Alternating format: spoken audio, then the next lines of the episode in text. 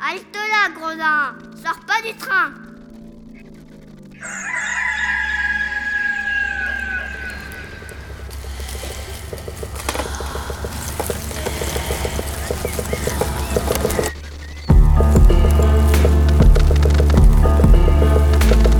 Dès ma plus tendre Plus on est jeunesse, malheureux, plus on souffre. Il faut plaindre les affligés.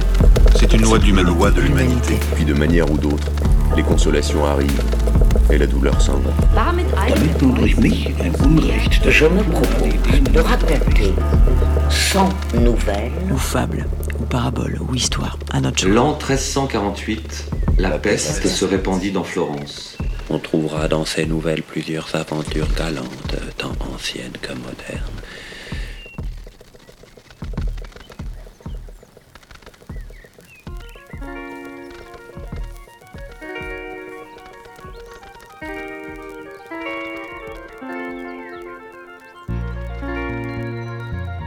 Laetitia Casta, je me trouve à Paris.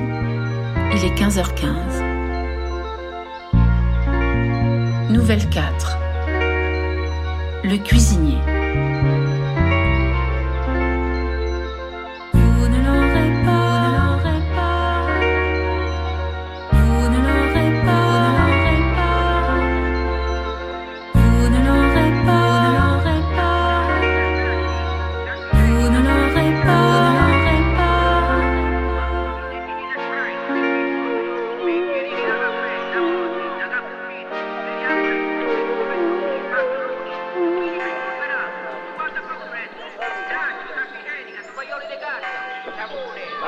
Vous pouvez avoir entendu dire ou avoir vu par vous-même que Messire Conrart, citoyen de Florence, a toujours été homme de grandes dépenses.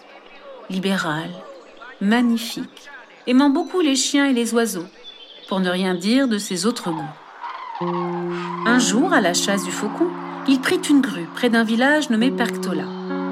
La trouvant jeune et grasse, il ordonna qu'on la remît à son cuisinier pour la rôtir et la servir à son souper.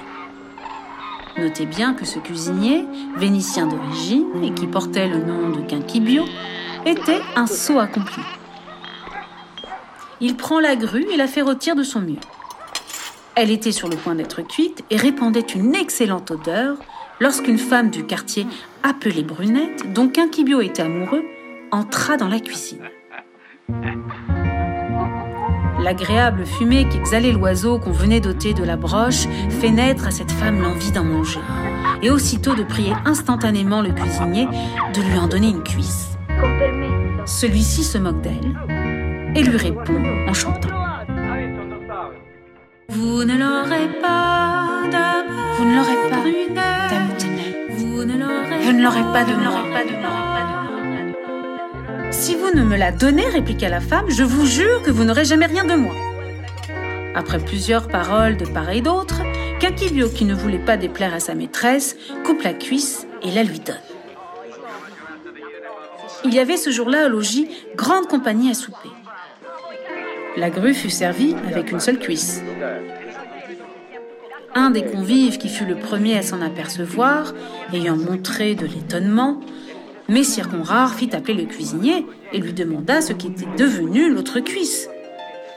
Le Vénitien, naturellement menteur, répondit effrontément que les grues n'avaient qu'une jambe et une cuisse. Crois-tu donc que je n'ai jamais vu d'autre grue que celle-ci?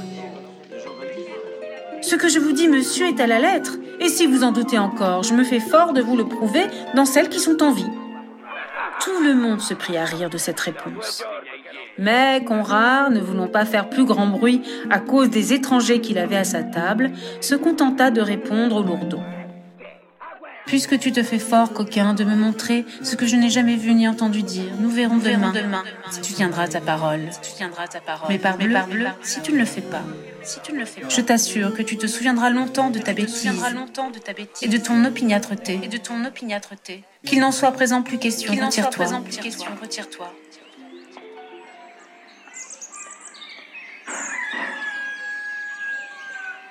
Le lendemain, Messire Conrart, que le sommeil n'avait point calmé, se leva à la pointe du jour, le cœur plein de ressentiment contre son cuisinier. Il monte à cheval, le fait monter sur un autre pour qu'il le suive, et va vers un ruisseau sur le bord duquel on voyait toujours des grues au lever de l'aurore. Nous verrons, lui disait-il en chemin, de temps en temps, d'un ton de dépit. Nous verrons lequel de nous deux a raison. Le Vénitien, voyant que son maître n'était pas revenu des premiers mouvements de sa colère et qu'il allait se trouver confondu, ne savait comment faire pour se disculper. Il aurait volontiers pris la fuite s'il lui osait, tant il était épouvanté des menaces du gentilhomme.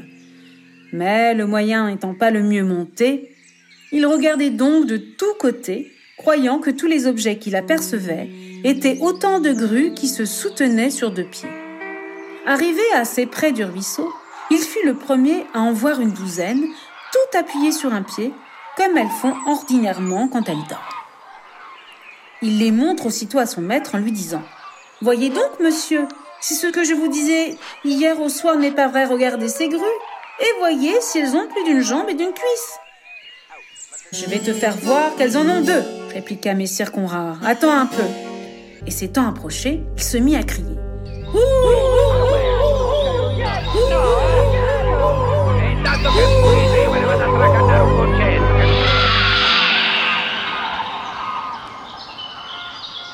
Ce bruit, les grues de s'éveiller, de baisser l'autre pied et de prendre ensuite la volée. Eh bien, Marot, dit alors le gentilhomme, les grues ont-elles deux pieds Que diras-tu maintenant? Mais monsieur répartit Quinquibio, qui ne savait plus que dire. Mais vous ne criâtes pas hou hou hou à celle d'hier au soir, car si vous l'aviez fait, elles auraient mis à terre comme celle-ci l'autre pied. Cette réponse ingénue plut si fort à Messire Conrad qu'elle désarma sa colère, et ne pouvant s'empêcher de rire. Ah Tu as raison, Quinquibio, lui dit-il. J'aurais dû vraiment faire ce que tu dis. Va, je te pardonne, mais n'y reviens plus. C'est ainsi que par une répartie tout à fait plaisante, le cuisinier esquiva la punition et fit sa paix avec son maître.